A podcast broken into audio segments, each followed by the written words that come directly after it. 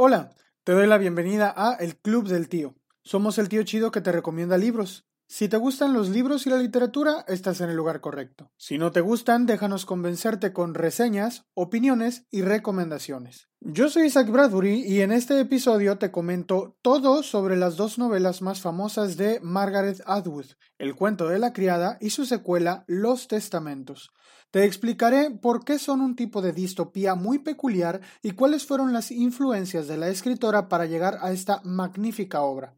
Para finalizar, te comentaré sobre el caso de una novela que intenta emular lo que hizo Atwood. Quédate en El Club de la tía Margaret Atwood. Hola, ¿qué tal? Te doy la bienvenida a un capítulo más de El Club del Tío. Espero que te encuentres bien y en esta ocasión quiero platicar contigo sobre una biología estupenda que merece muchísimo la pena ser leída, más allá de que ahora sea famosa por eh, alguna adaptación televisiva, la verdad es que vale muchísimo la pena ver esta distopía.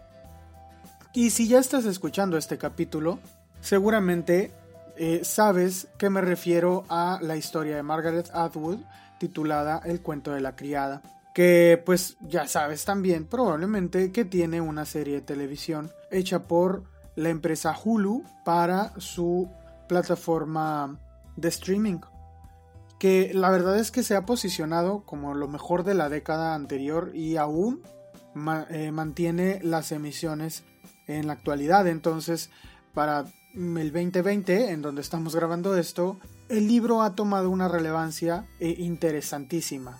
Sobre todo porque después de 36 años de que se escribió, Margaret Atwood sacó la segunda parte de la historia, que la verdad es que fue sorprendente leerla.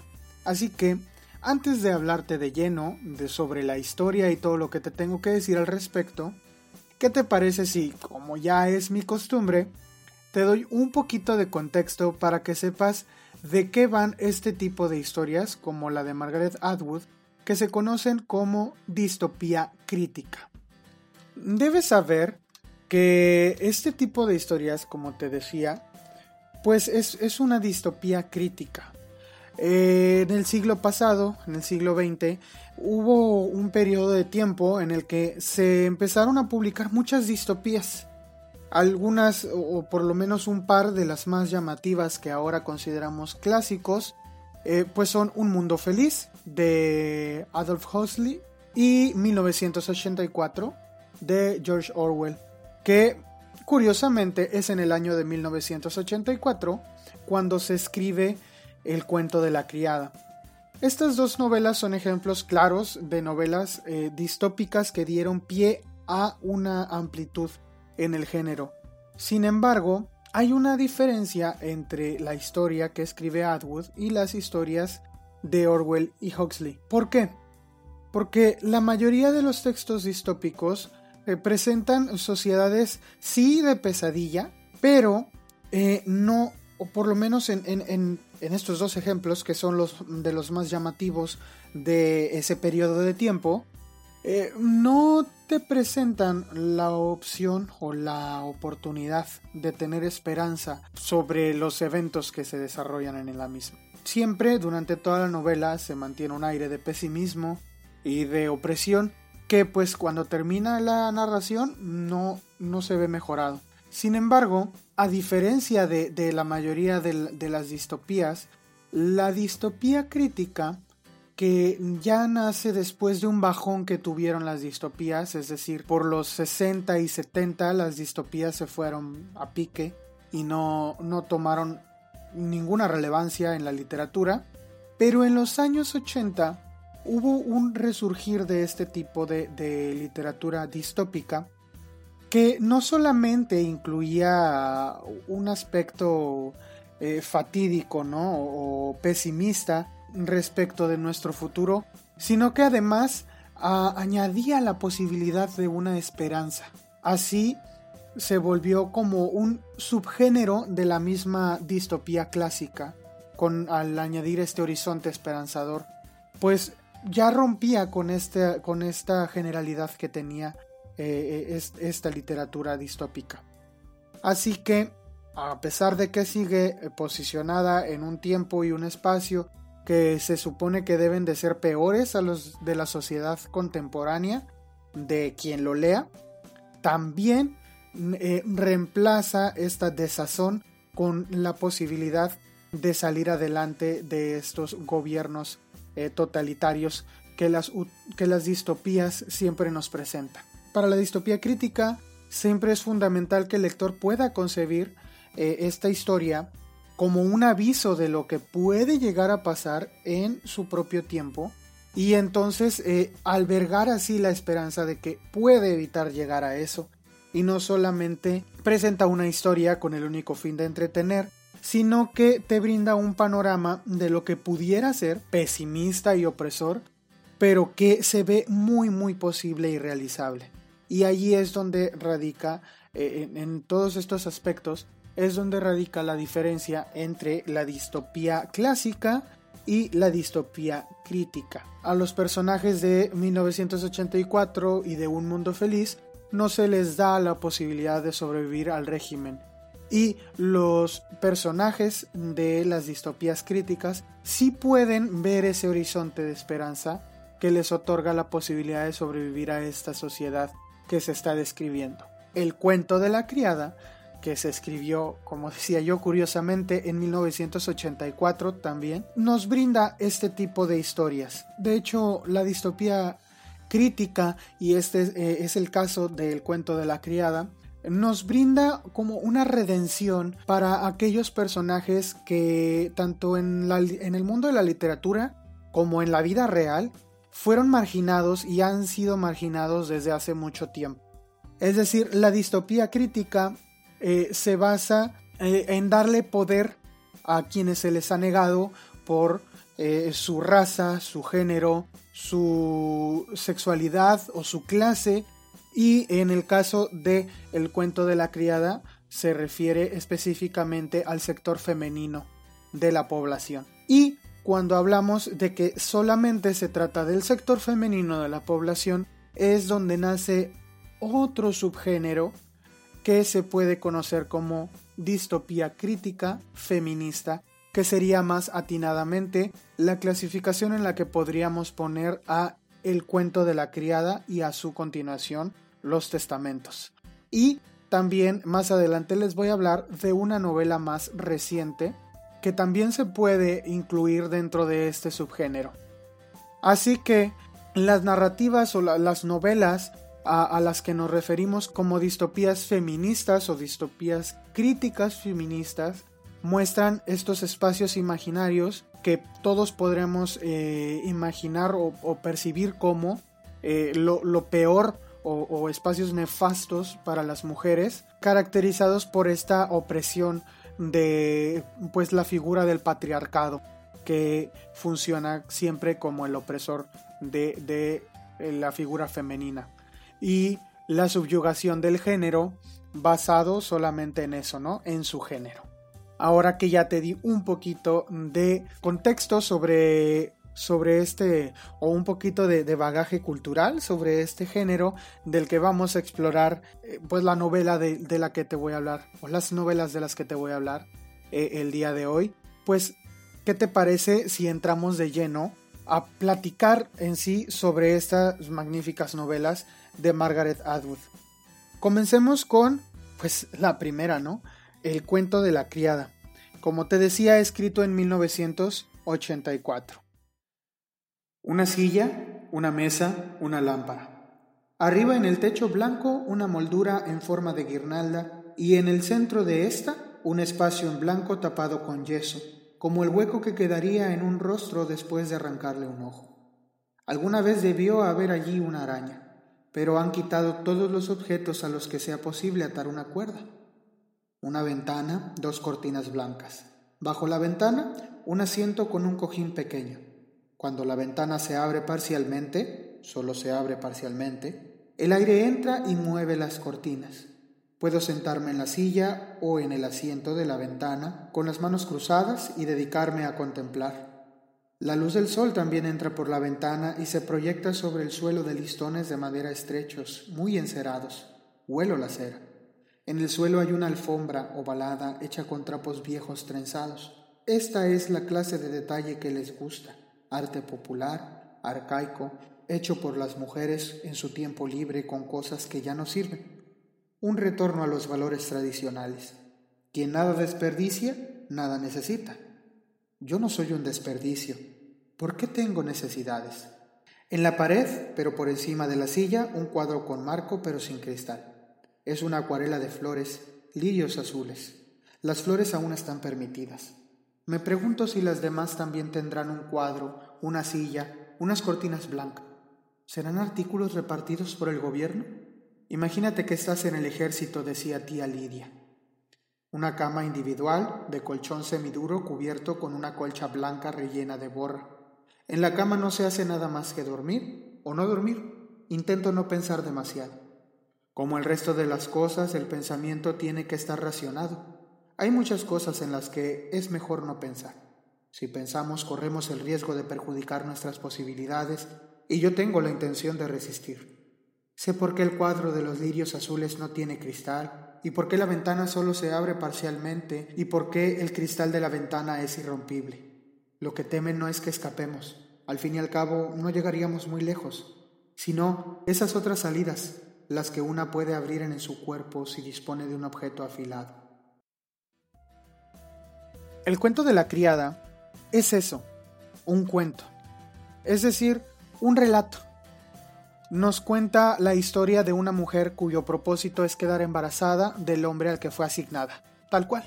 De hecho, se trata a las mujeres como meras incubadoras con piernas, como muchísimas eh, personas, mujeres sobre todo, lo han expresado en la vasta cantidad de reseñas que puedes ver en internet al respecto del libro.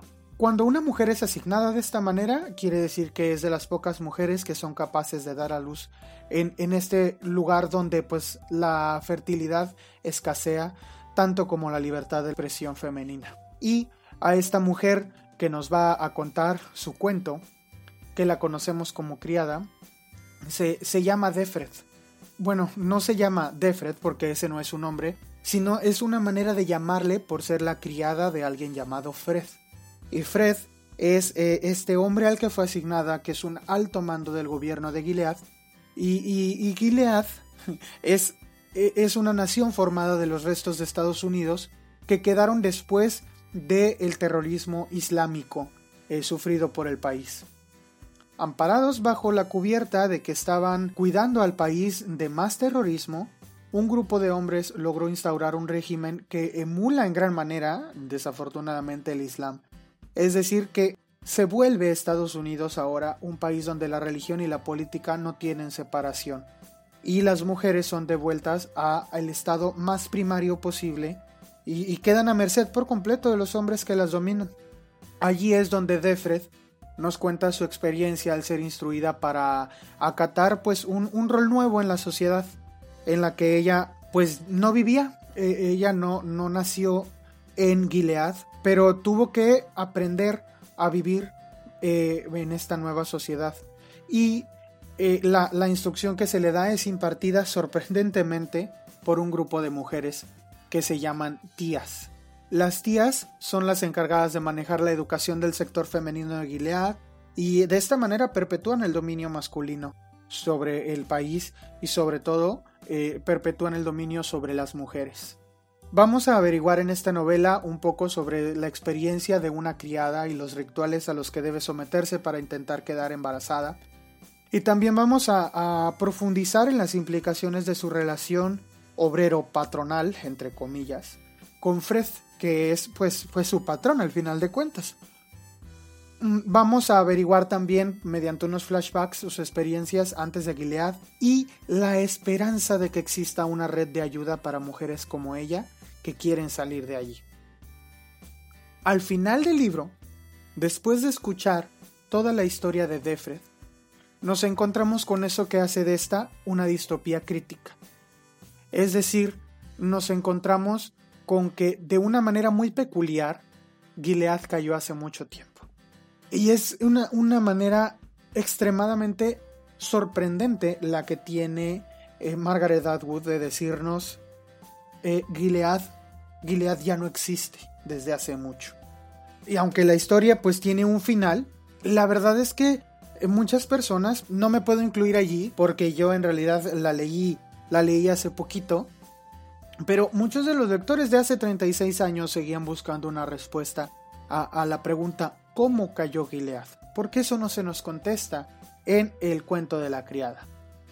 Por eso, y por fin, escuchando las súplicas de sus miles de lectores y tomando impulso, sobre todo gracias a la adaptación eh, de esta plataforma digital, Margaret Atwood escribe un segundo libro y completa la biología de una manera extraordinaria, porque la verdad es que a veces se dice que las segundas partes no son igual de buenas que las primeras, sobre todo cuando se, cuando se trata de, de algo que se escribió hace 36 años, ¿no?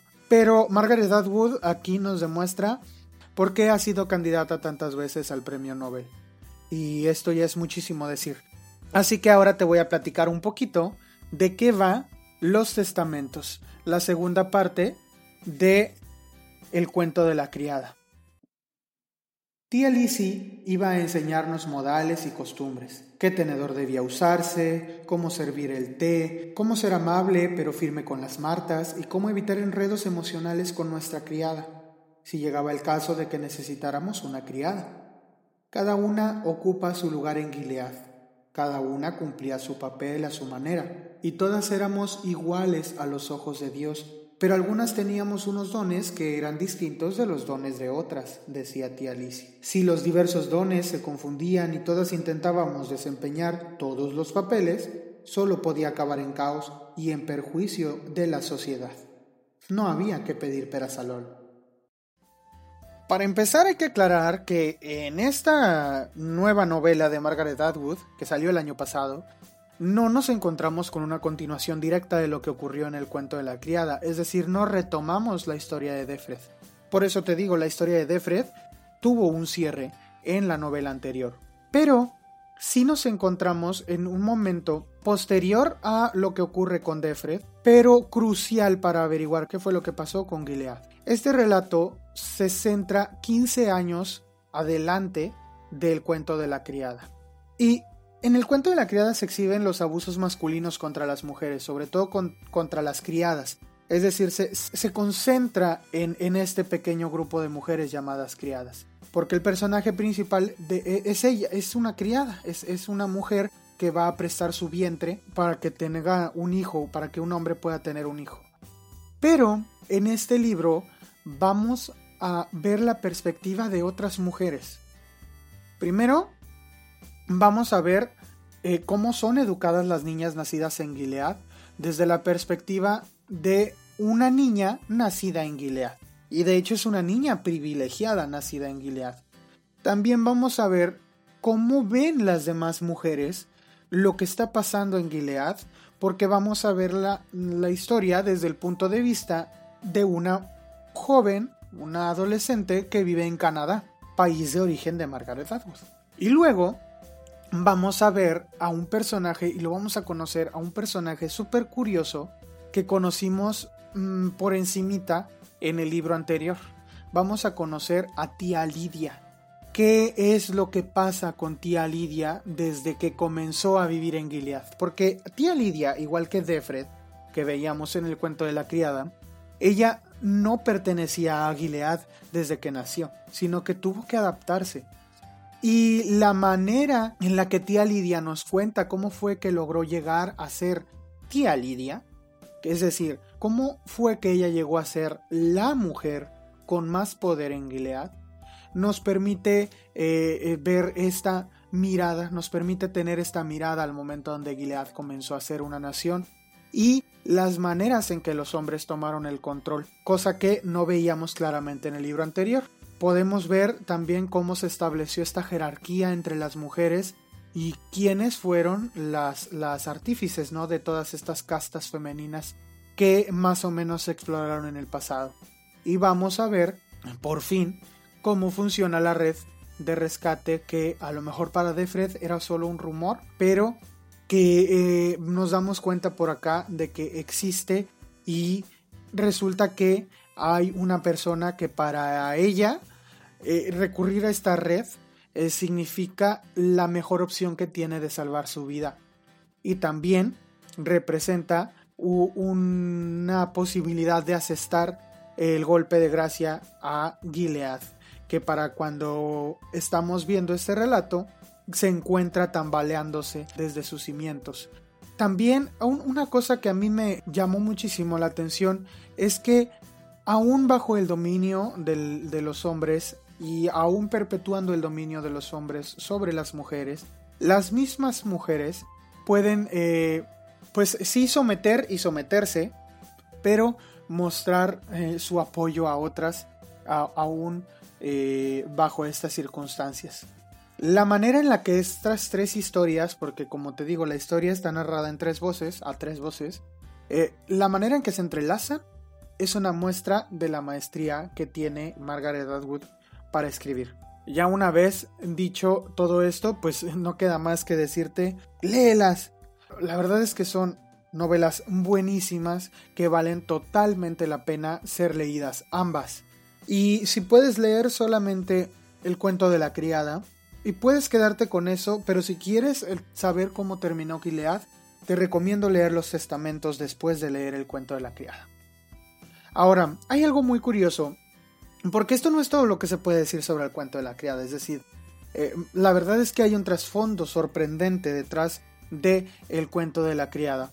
Y de esto te voy a hablar ahora que ya terminamos de, hablar un poco sobre los libros en sí. Me gustaría hablarte de la influencia que tuvo Margaret Atwood para escribir el cuento de la criada. Hay tres, tres cosas que influyeron muchísimo la manera en la que está escrita el cuento de la criada desde un principio.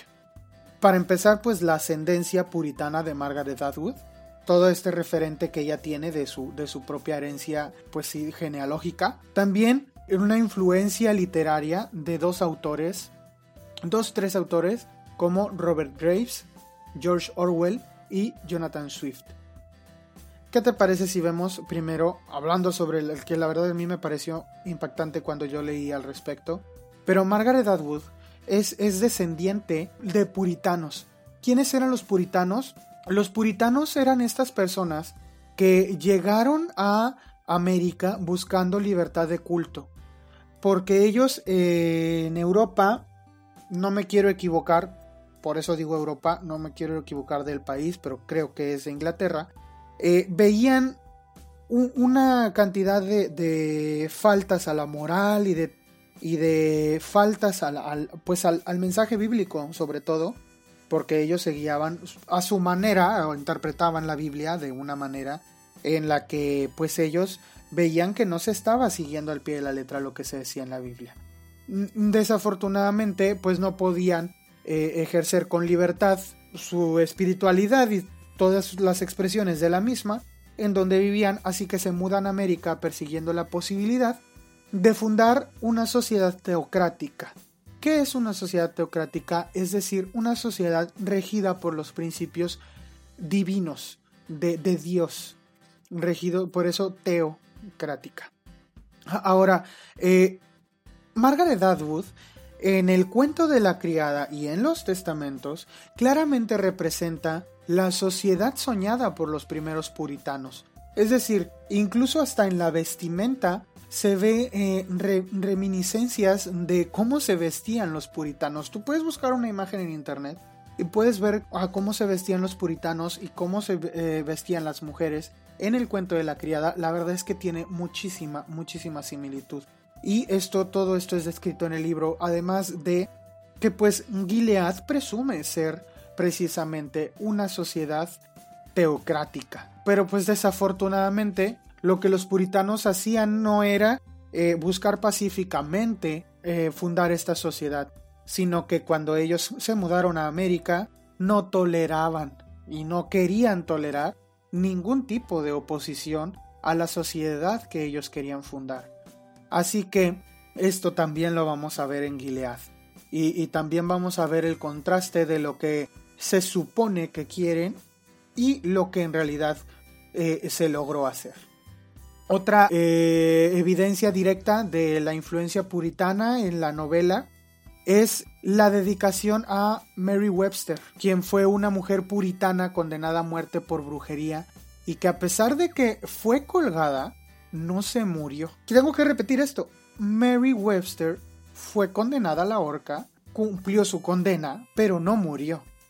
Y al, estar libre de su condena, porque ya eso era lo más que le podían hacer, ya no la, ya no la podían volver a condenar, o bueno, ya había cumplido toda la condena que, hubiera podido. Pues em, Mary, Mary Webster se vuelve una figura súper relevante, pues al haber sobrevivido a, ser esta mujer que tiene esta capacidad de hablar ante los demás, pues sin temor de lo que le vayan a decir.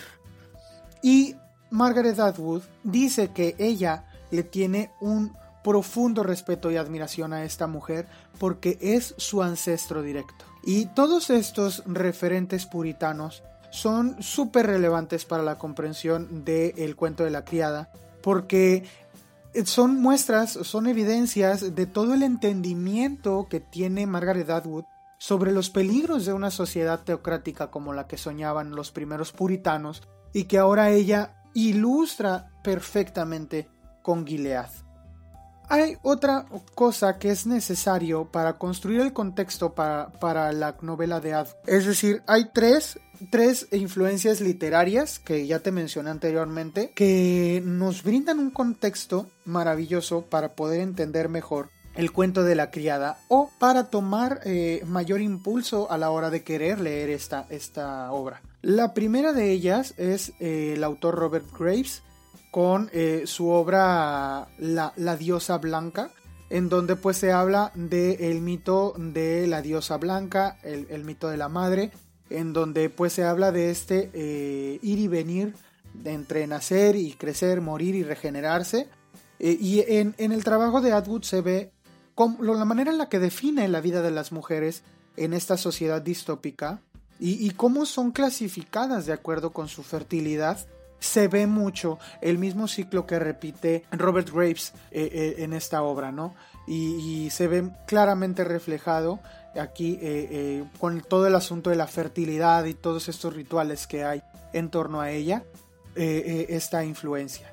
Ahora, el segundo autor que, del que quizá vamos a ver muchísimas más referencias, es el, es que vamos a ver muchas más referencias, es, el, es George Orwell con 1984, además de que es el año en el que se escribe el cuento de la criada, la verdad es que eh, tienen muchísimas similitudes, pero eh, hay aquí una de las cosas que a mí me fascina porque es como, y, ya lo dije muchas veces, eh, voy a enmarcar esta, esta frase, es como buscar, para, para tener inspiración para escribir algo, algo bueno, se puede buscar y rebuscar en lo que ya se escribió, pero hay que hacerlo de manera eh, genial para, para, que salga una obra eh, de, de, la magnitud del cuento de la criada, tomando como base una obra de la magnitud de 1984 y que no sea lo, lo que otras obras llegan a ser queriendo hacer lo mismo.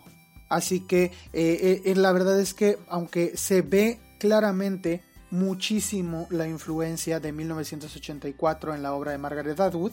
La verdad es que lo hace con aspectos, pero no con, no con la sinopsis, no con la sintaxis completa de toda la historia, sino con ciertos aspectos, sobre todo de la novela distópica tradicional que retoma Margaret Atwood en, en su novela ahora ya de crítica. Las dos se enmarcan en una sociedad distópica en transición que pues se supone que son utopías o sociedades perfectas, pero en las dos sociedades el contacto entre los ciudadanos está prohibido, las libertades están restringidas, el lenguaje es una característica eh, eh, que sumamente llamativa de la cual te quiero hablar un poco más tarde. Pero definitivamente 1984 es una innegable influencia para Margaret Atwood en el cuento de la criada. Y por último, la tercera y última influencia clara que se ve eh, en el cuento de la criada es, eh, una, es y, de hecho aquí voy a hacer un paréntesis, algo, algo grande para explicar todo esto, pero es la influencia de Jonathan Swift. Él fue un eh, irlandés que escribió una crítica en, un libro titulado eh, Una modesta propuesta o una modesta proposición. Pero en el periodo en el que Jonathan Swift estaba viviendo, pasó una hambruna terrible en Irlanda. Y lo que Jonathan Swift aquí propone, o lo que Jonathan Swift escribe, es una crítica basada en el estado de miseria en el que se encontraban muchos habitantes del reino. La falta de garantías que en, el, en que el Estado tenía a, sus, a los ciudadanos más desfavorecidos. Pone una propuesta sumamente irónica. Para que los niños de los irlandeses pobres puedan ser vendidos como carne para mejorar la dieta de los irlandeses ricos. ¿Por qué? Pues porque con eso se va a beneficiar, se van a beneficiar todos. ¿Por qué? Porque al decir esto, pues los padres de los, de los niños pobres van a tener dinero para poder eh, eh, producir su comida y los, y los irlandeses ricos van a tener carne. Mm, pues es que era una cosa que eh, en Irlanda el problema era que había desabastecimiento de, productos de primera necesidad. Ya había habido malas cosechas, había una superpoblación de madres y niños mendigos y la gente se moría literalmente de hambre. O sea, los, los, campesinos no podían alimentar a sus hijos porque los propietarios les, eh, eh, los explotaban demasiado y además como les estaban arrendando las tierras pues les cobraban unas cantidades exorbitantes. Entonces después de discutir el problema que está viendo, pues Swift sugiere esto, ¿no? Que los padres vendan a sus hijos a los terratenientes ricos para que se los coman y con con ello mejorar la renta del país y así pues sacar provecho de cada una de estas criaturas porque eh, así el precio de cada niño pues aumentaría el capital en total de la nación es lo que él expone y así eh, pues pretendía que el reino se viera aliviado porque pues iban a, disminuir tanto los que protestaban contra el reinado que abandonarían el país en busca de mejores oportunidades y además pues, pues así ya habría no movimiento de dinero y todo Muchas personas en esa época no entendieron que el mensaje era una tenía una intención satírica, ¿no? Pues este ensayo era eso, ¿no? Y si tú lo lees, puedes notar la manera en la que escribe, pues todo esto, pues sí, esta sátira que está haciendo, esta crítica, pero de, mal gusto, claro, pero de humor negro al final de cuentas. Y, muchos eh, criticaron eh, este ensayo por eso. Pero cuando, cuando tú lees el artículo te puedes dar cuenta, eh, su objetivo era enfrentar a la sociedad irlandesa, criticar al gobierno por las condiciones deplorables que tenían los jornaderos y, campesinos de su, país, eh, mostrándoles que, pues, de otra forma, si ellos no apoyaban al pueblo, pues ahí había otra manera de, solucionar los problemas del país.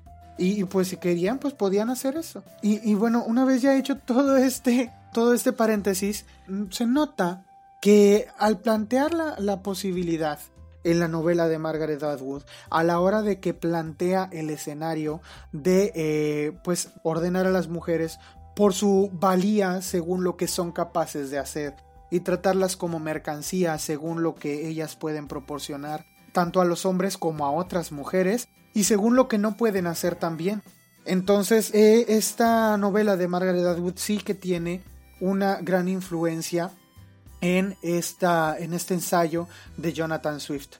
Y bueno, cuando se publica el ensayo de Jonathan Swift, pues claramente pues es tomado como algo de mal gusto, eh, impertinente, pero en el periodo en el que se escribe eh, la obra de Margaret Atwood, es decir, en 1984, especialmente en Canadá, estaba viendo una reaparición del movimiento feminista porque había una revuelta, ¿no? Contra el nacionalismo agresivo que estaba habiendo en ese momento y grupos conservadores destacaban el papel de la mujer como guardianas de la fe, de la lengua, instaban a las mujeres a, negar la revolución sexual ocurrida en décadas pasadas entonces, esta obra de Margaret Atwood sí que nace eh, en un momento en el que se podía criticar y poner alerta a los grupos feministas que, que tenían mucho miedo del retroceso cultural que pudiera ocurrir por estos movimientos que estaba viendo en ese periodo de los 80 en Canadá.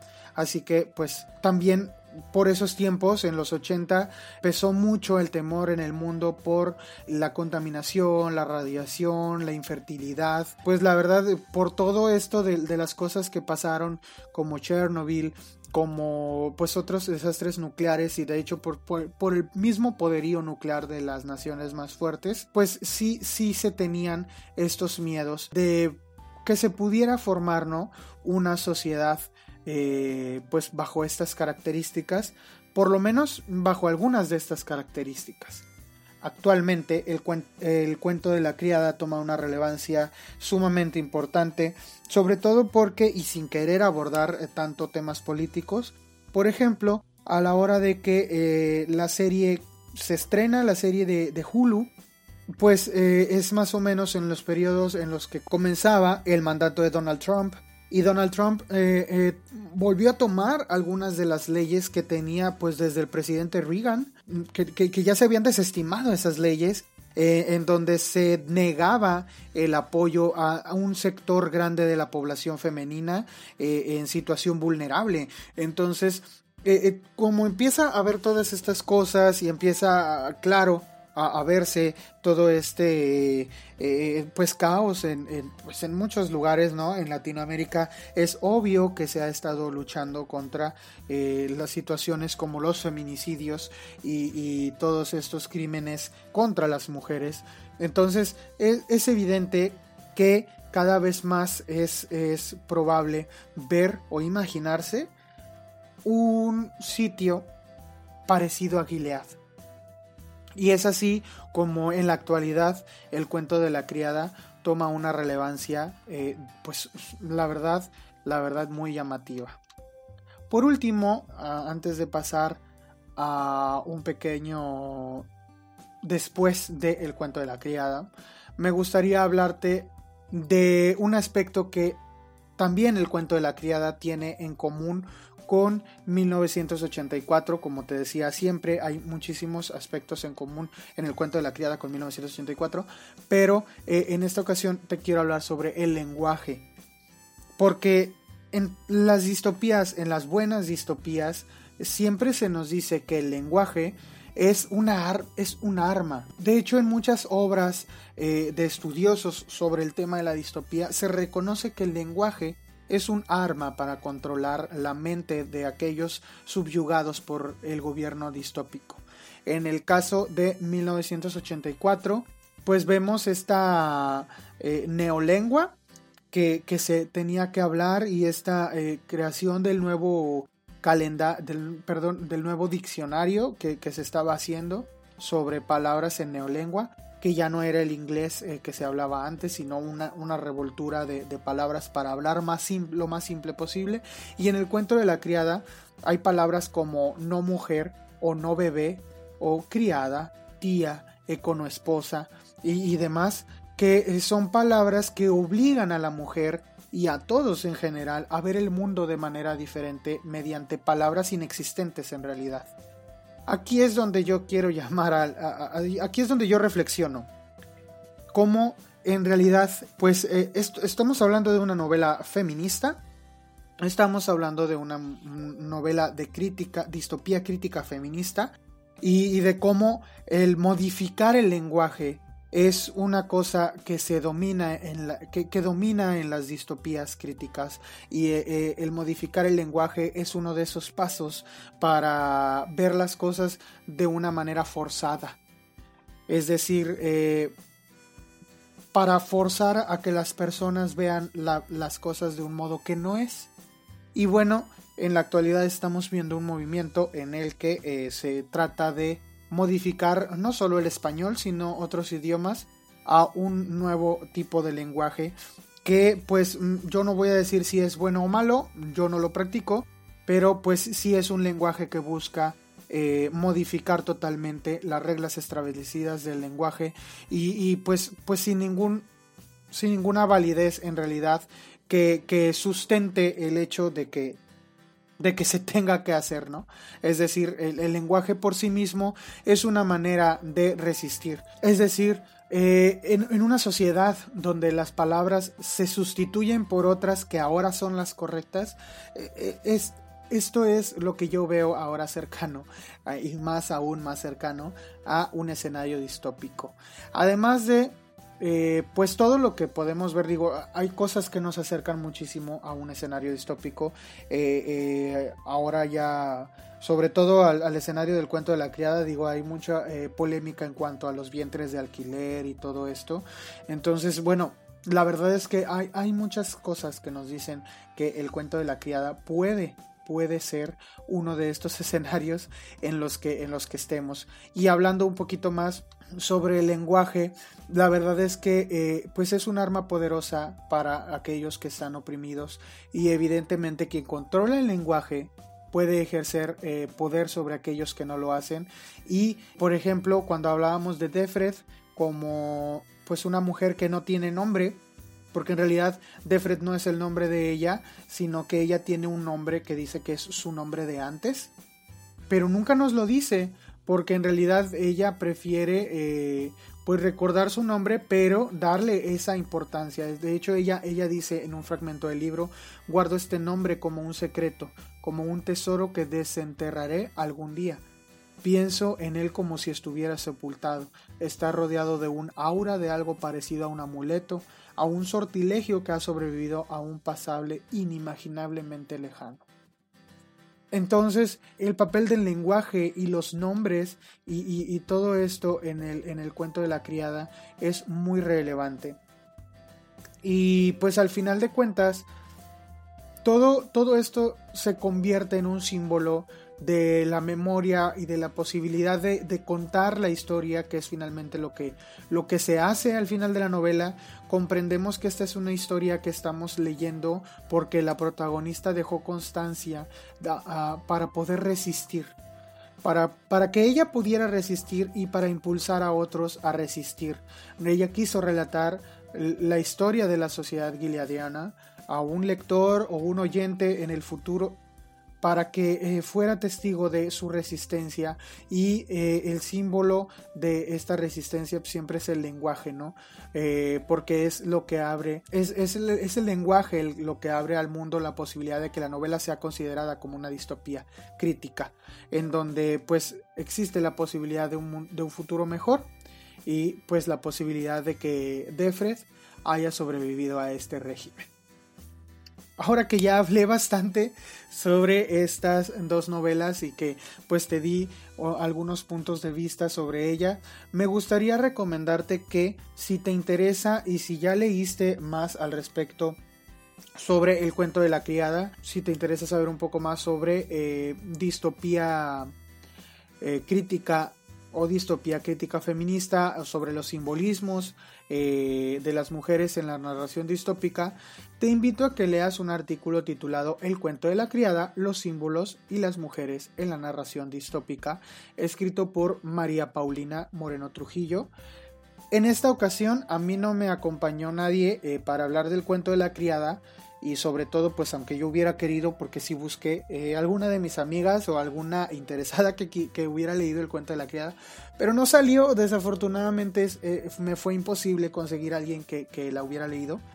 Pero sí que me siento acompañado al, al repetir muchas de las palabras que María Paulina Moreno Trujillo escribió en su tesis eh, de, de grado titulada El cuento de la criada, los símbolos y las mujeres en la narración distópica.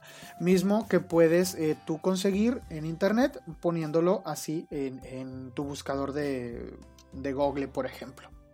Así que si quieres saber más al respecto sobre otros simbolismos y otros eh, aspectos del cuento de la criada, pues te invito a que leas esta tesis doctoral en la que pues la verdad yo, yo basé muchísimos de los comentarios que estoy haciendo aquí porque quizá yo no tengo las palabras adecuadas a veces para decir las cosas y además eh, pues sí sentir eh, el punto de vista de una mujer al respecto la verdad es que sí sirvió mucho después de haber leído el libro. Un libro que es narrado por una mujer escrito desde el punto de vista de una mujer y escrito para ayudar a las mujeres a, a prevenir caer en, un futuro eh, próximo en una situación como esta. Una narración que parece profética, pero que esperamos que nunca se cumpla. Y para terminar, me gustaría hablar un poquito sobre una novela. Ya como, como te digo, a veces algunas personas buscan eh, y buscan y buscan, algunos los hacen de manera genial y algunos no. Hay alguien que, así como Margaret Atwood, se basó en 1984 y en estos otros eh, escritores que ya te comenté. Así como Margaret Atwood se basa en ellos, una mujer llamada Christina Dalcher se basó en El cuento de la criada para escribir una novela titulada Voz.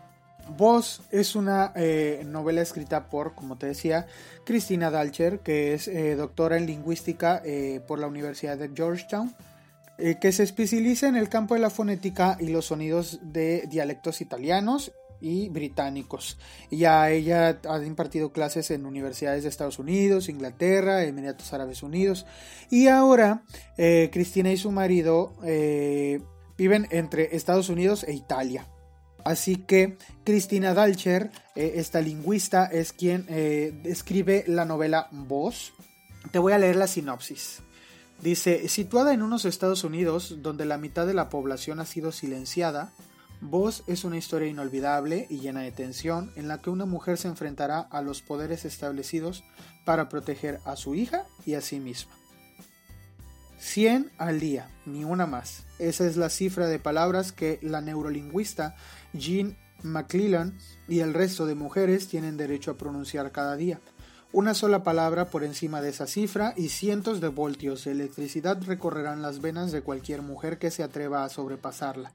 Ese es el mandato del nuevo gobierno. Las mujeres no pueden escribir, los libros les han sido prohibidos, sus cuentas bancarias han sido transferidas al hombre de la familia y se han suprimido todos los empleos para las mujeres. Pero cuando el hermano del presidente sufre un extraño ataque, a Jean le devuelven temporalmente el derecho a trabajar y a hablar más de 100 palabras al día.